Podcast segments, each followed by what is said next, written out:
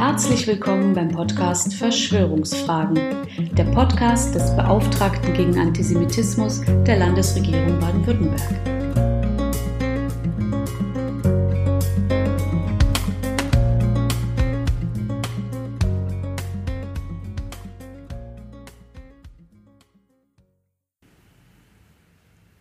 Zum 4. August gab ich dem Deutschlandfunk ein Interview unter dem Titel Das Böse in uns selbst. Darin thematisierte der Interviewer Dr. Christian Röther, dass ich in meinem Buch Verschwörungsmythen zur Überwindung des dualistischen Freund-Feind-Denkens vor etwa 2000 Jahren auch die jüdische Mystik thematisiert habe. Seitdem meldeten sich viele Hörerinnen und Hörer mit teils interessierten, teils aber auch aggressiven Rückfragen. Eine jüdische Mystik vor 2000 Jahren? Könne das denn sein? Viele haben noch gelernt, dass das Judentum zur Zeit Jesu eine erstarrte Gesetzesreligion gewesen sei. Die jüdische Kabbalah sei erst im Mittelalter entstanden und führte zum heute wieder aufstrebenden, antisemitisch gefärbten Begriff der angeblich verschwörerischen Kabbale. Auch deswegen bemühten sich bedeutende Gelehrte wie Martin Buber, die spätere jüdisch-mystische Tradition des Chassidismus bekannter zu machen. Und immerhin, wie in Folge 13 gezeigt, gelang Bundespräsident Richard von Weizsäcker 1985 auch durch den Rückgriff auf Kabbalah und Chassidismus die bedeutendste Rede der Bonner Republik. Und auch der James Bond-Film Die Another Day, Stirb an einem anderen Tag, wurde von einem kabbalistisch inspirierten Song und Videoclip der nicht zum Judentum konvertierten Madonna begleitet. Andererseits aber behaupten auch in unseren Tagen noch bedeutende Theologen wie Kardinal Gerhard Ludwig Müller in einem Dogmatiklehrbuch, nur der Jude Jesus habe Gott als Abba, Vater anreden können, denn es sei, Zitat, dem alttestamentlichen Beter verwehrt, Gott einfach als seinen Vater für sich zu vereinnahmen. Zitat Ende. Das ist schlichtweg religionshistorisch falsch. Die jüdische Mystik insgesamt ist weit über 2000 Jahre alt und es sind neben dem Markus-Evangelium zahlreiche weitere jüdische Schriften jener Jahrhunderte bekannt, in denen Gott als Abba angesprochen wird. Der Irrtum ist aber auch gefährlich, weil hinter ihm der alte platonische Verschwörungsmythos durchschimmert nachdem die Menschheit in einer Höhle von bösen Gauklern gefangen gehalten sei und auf ihren letzten Befreier warte. Wie in Folge 2 gezeigt, wurden die Juden dabei zunehmend selbst mit den vermeintlichen Täuschern identifiziert.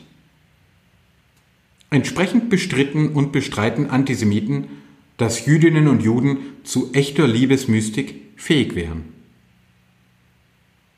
Doch auch aus der Hirnforschung wissen wir inzwischen, dass Spiritualität, das Aufweichen der Ich-Umwelt-Abgrenzungen, genauso universell ist wie Religiosität, den Glauben an überempirische Akteure, an übermenschliche Wesen.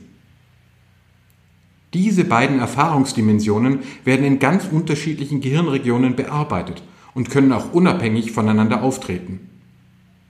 Es gibt tatsächlich völlig nicht spirituelle Formen der Religiosität, wie umgekehrt auch spirituelle Traditionen, die jeden Bezug auf höhere Wesen ablehnen. Auch werden die religiösen und spirituellen Bedürfnisse unterschiedlich getriggert. Religiosität wird vor allem dann aktiviert, wenn Menschen existenzielle Unsicherheit erfahren und nach Verbündeten suchen. Spirituelle Erfahrungen sind dagegen seltener, aber eben auch stabiler. In dauerhaft sicheren und wohlhabenden Gesellschaften wie Deutschland, Österreich, die Schweiz oder Irland sinkt daher die Nachfrage nach religiösen Angeboten rapide, wogegen neue Angebote von Spiritualität, gerne als Mystik, gefragt sind. Im historischen Normalfall kommt es also in religiös-spirituellen Traditionen zu Spannungen zwischen strenger legalistischen und den stärker spirituellen Traditionen zum Beispiel zwischen Traditionalisten und Sufis im Islam. Neben der freigelassenen Sklavin Rabia von Basra, die vielen als Begründerin des Sufismus gilt, ist hier auch Al-Halaj zu nennen, der für seine mystischen Lehren schließlich angeklagt und hingerichtet wurde. Sein Hilferuf Leute, rettet mich vor Gott, darf uns zugleich als Erinnerung dienen, dass intensive spirituelle Erfahrungen durchaus auch mit Ängsten verbunden sein können. Auch im Christentum gab es immer wieder Spannungen zwischen Dogmatik und Mystik. Pater Antonio Sagardoi nannte eine Biografie über die christliche Mystikerin Teresa von Avila nach einem Zitat von ihr treffend Trotzdem liebe ich die Kirche. Denn Teresa wurde von der spanischen Inquisition bis sie über ihren Tod hinaus verdächtigt, da sie auch Frauen stille Gebete des Herzens zugestand, die also von Männern nicht kontrolliert werden konnten, und weil ihr Großvater aus dem Judentum konvertiert war. Immerhin, 1970 wurde Teresa von Avila von Papst Paul VI. als erste Frau überhaupt zur Kirchenlehrerin erhoben. Viele Menschen glauben, dass Spiritualität und Mystik sozusagen die bessere Religiosität oder gar das Herz aller Religionen bilden würden. Allerdings können auch spirituelle Erfahrungen beängstigend oder gar psychotisch werden, wurden und werden Lehrer-Schüler-Verhältnisse auch immer wieder finanziell, psychisch und sexuell ausgebeutet.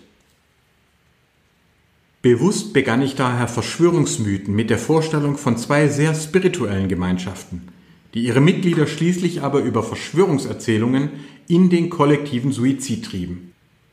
Die US-amerikanische UFO-Glaubensgruppe Heaven's Gate und der schweizerisch-kanadische Sonnentemplerorden. Auch die Fackelmärsche, esoterischen Rituale samt der Totenkopf- und schwarze Sonne-Symbolik unter Nationalsozialisten verweisen auf eine dunkle Seite auch der Mystik.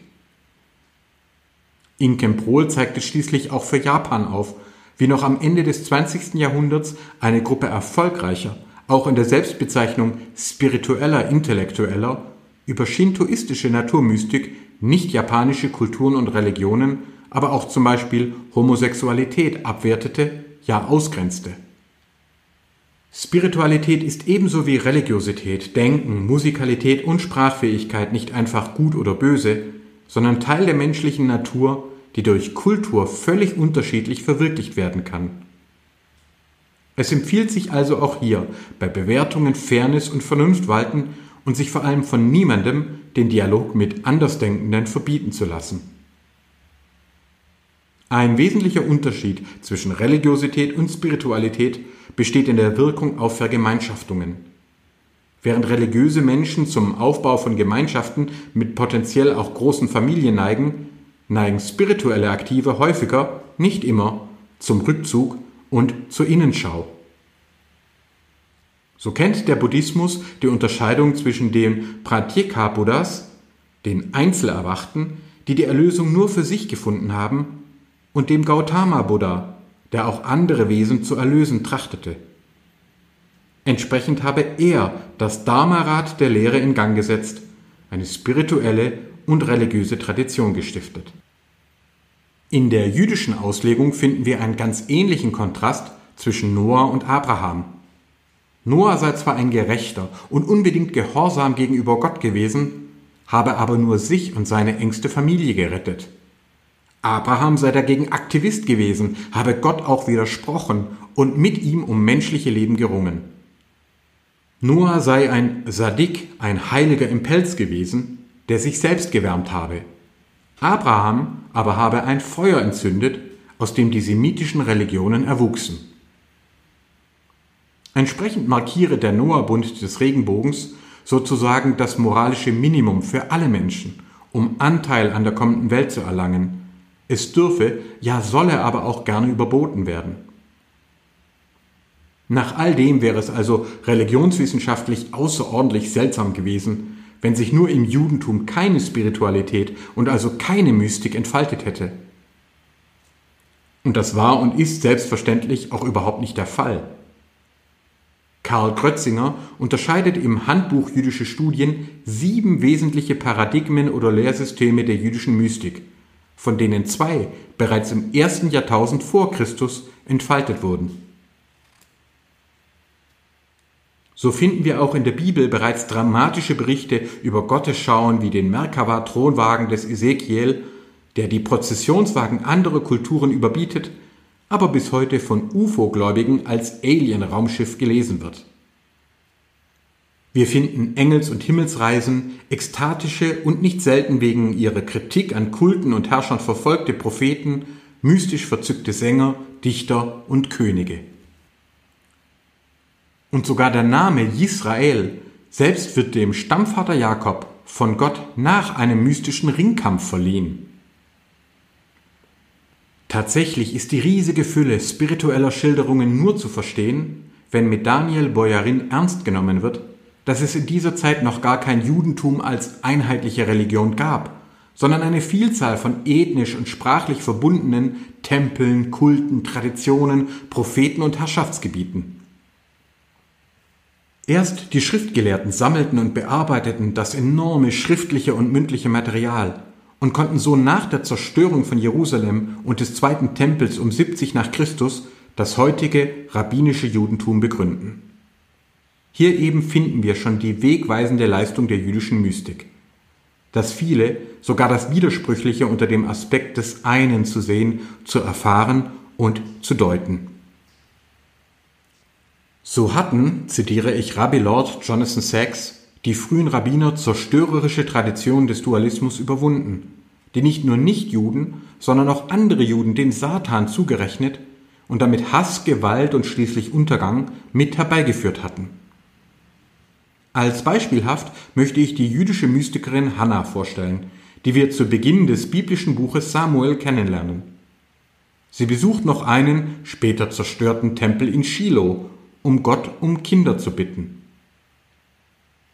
Der anwesende Priester hält sie zunächst für betrunken, denn sie spricht innere, stille Gebete, also genau das, wofür Teresa von Avila noch Jahrtausende später verfolgt werden wird.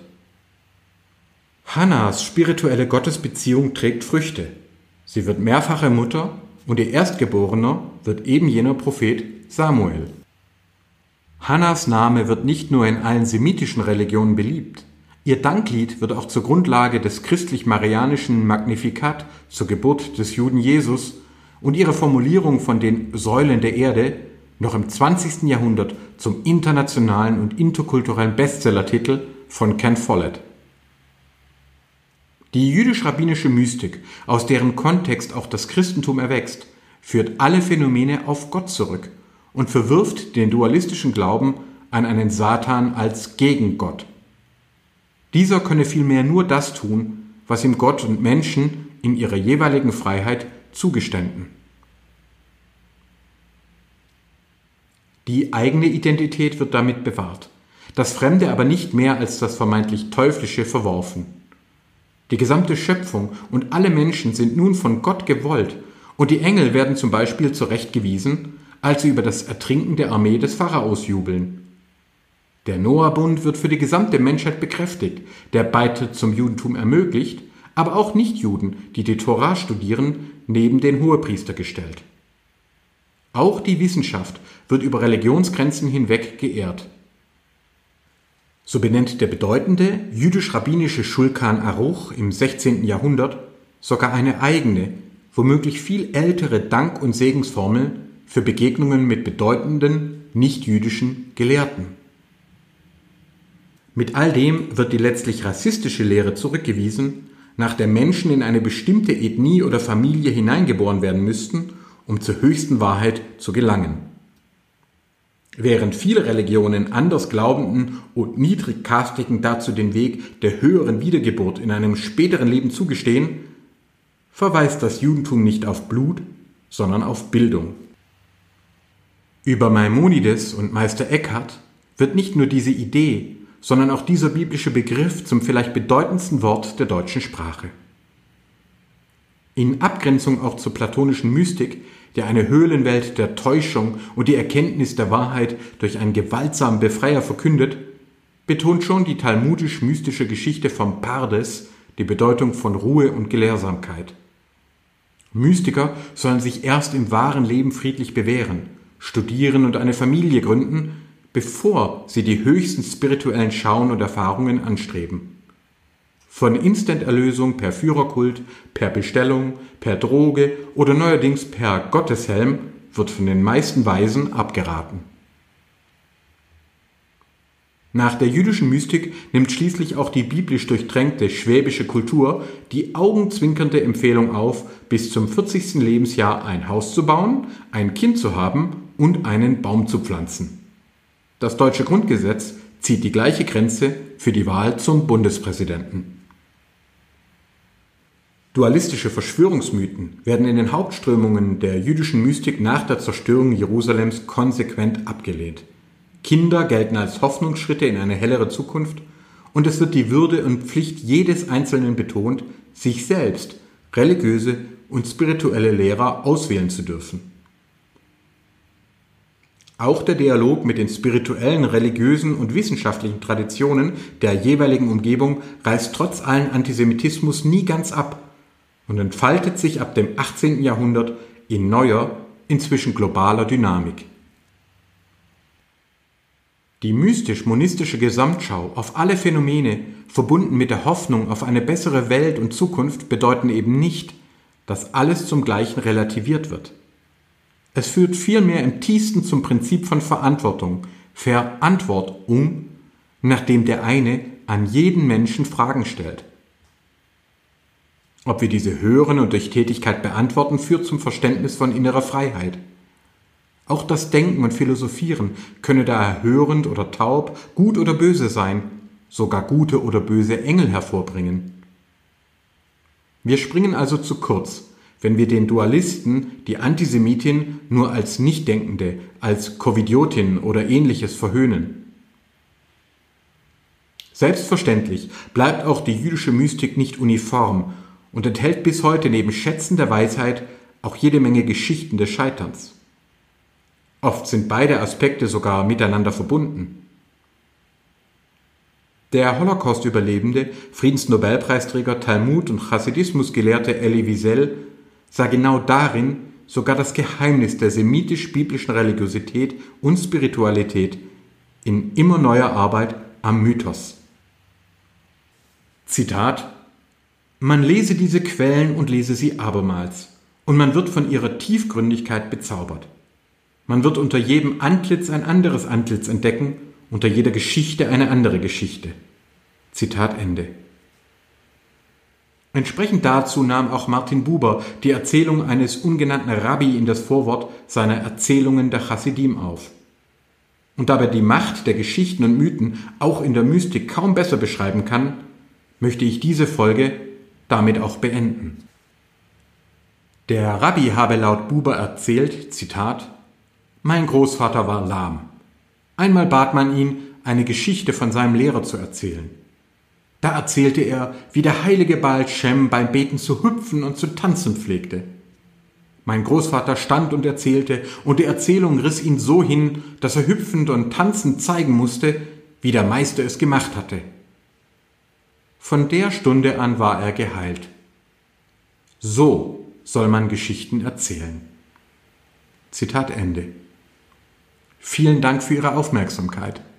Bitte bleiben Sie gesund. Haben Sie Fragen, Anregungen oder Ideen für weitere Themen? Dann schreiben Sie uns gerne unter beauftragter-gegen-antisemitismus.stm.bwl.de. Bis zum nächsten Mal.